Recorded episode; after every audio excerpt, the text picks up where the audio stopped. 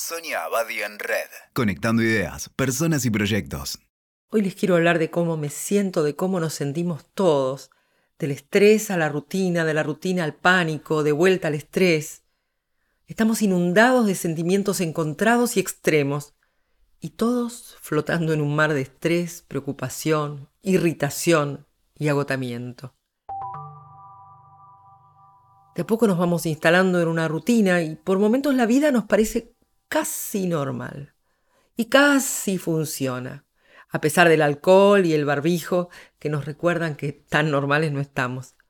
Pero poco a poco la rutina se nos transforma en inercia y da un poquito de miedo porque se siente como bajón, desmotivación, desgano para hacer algo nuevo o diferente.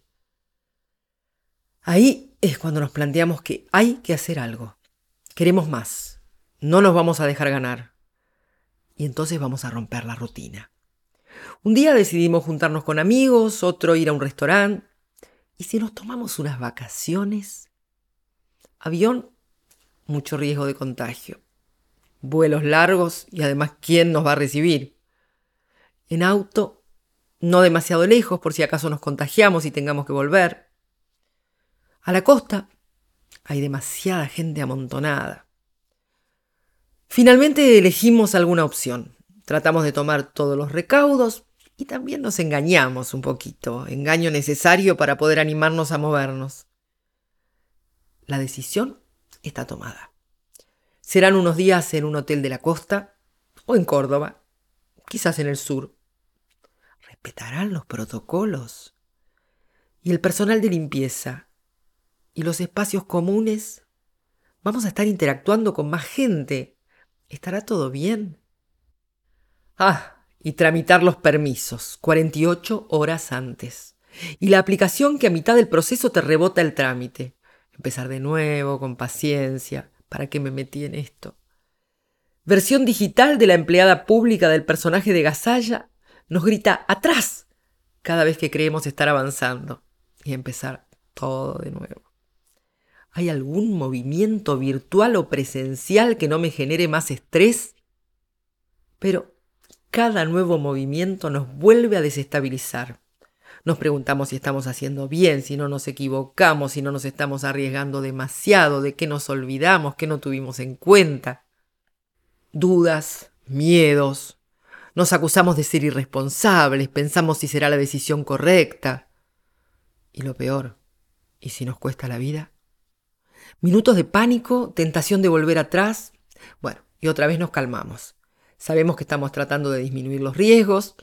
También aceptamos que el riesgo cero no existe.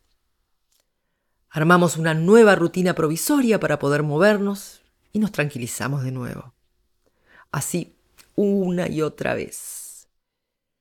De la claustrofobia, del encierro y la rutina que nos pide movernos y salir, Pasamos a la agorafobia de estar afuera con otra gente y al impulso de volver al encierro y lo conocido. Venimos tomando recaudos de distanciamiento, de cuidados en casa y afuera. Nos empezamos a juntar con la familia. Saludo con el codo, el puño o un abrazo mirando cada uno para el lado contrario.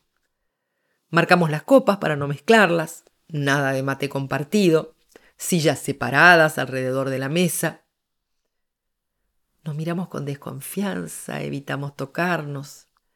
Se hace lo que se puede, aunque se nos escapan cosas todo el tiempo. Agotadoras las precauciones, agotador pensar en el contagio. Todo toma más tiempo y más trabajo. Avanza el encuentro, se sirve el asadito, nos acercamos más. Un poco de vino y nos vamos relajando. Empezamos a disfrutar, charlamos tranquilos, baja el estado de alerta. Todo bien. Nos sentimos casi normales. Por momentos hasta podemos hablar de los temas de siempre. Aunque falta algo, los proyectos.